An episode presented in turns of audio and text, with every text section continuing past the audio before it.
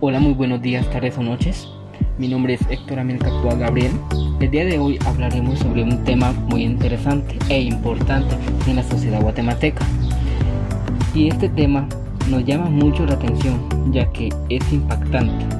Y el día a día nos hacemos la pregunta, ¿en qué se diferencia una población rural con una población urbana? Antes de comenzar, dejaré un tema muy claro sobre los servicios públicos. Los servicios públicos son todas aquellas actividades llevadas a cabo por los organismos del Estado bajo el control y la regulación de este, cuyo objetivo es satisfacer las necesidades de una colectividad. Existen innumerables servicios públicos, entre ellos contamos con los siguientes abstención de agua y electricidad. Y uno de los servicios públicos rurales que tenemos que tomar en cuenta y que la sociedad debe tener es servicios públicos tales como agua, electricidad, gas, teléfono y telecomunicaciones a las comunidades rurales. Algunas ventajas y desventajas de vivir en zonas rurales pueden ser las siguientes. Desventajas falta de tecnología, condiciones de salud muy bajas, escasez en las fuentes de trabajo, menos cantidad de transportes y menos instituciones públicas. Ventajas. Menos contaminación, se come lo que produce, el ambiente de convivencia es más sano. Se conviene con la naturaleza y como también nos preguntamos cuáles podrían ser los servicios para las comunidades rurales. ¿Qué es una comunidad o población rural? Una comunidad o población rural es el conjunto de personas que viven en el campo y en zonas o lugares lejanas de la ciudad o en asentamientos ¿Cuántos habitantes tiene una comunidad o población rural? Una comunidad o población rural tiene como mínimo de 2.500 habitantes. ¿Qué pasaría si en un área o una población estuvieran más de 2.500 habitantes? En este caso se considera o llamaría una comunidad urbana ya que ésta cuenta con un número mayor de desarrollo de infraestructura. ¿De qué acceso dispone una comunidad o población rural? La población rural dispone de acceso de medios de transporte y de servicios municipales. Por ejemplo, solo si hay una eléctrica en determinada zona y el agua proviene de napas subterráneas de qué acceso dispone una comunidad o población urbana.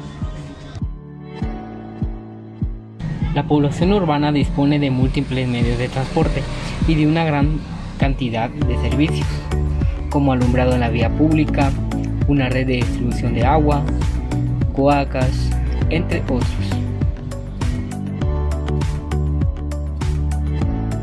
¿A qué se basa la economía de la ciudad?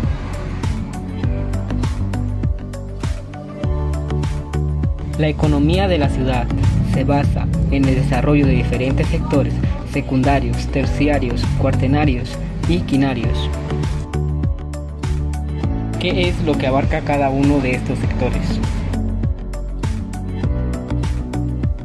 El sector secundario abarca lo que es la industria. El sector terciario abarca lo que es el servicio, sector cuartenario abarca lo que es lo intelectual el sector quinario abarca sin fines de lucro. ¿Cuáles son las características de vida en zona rural?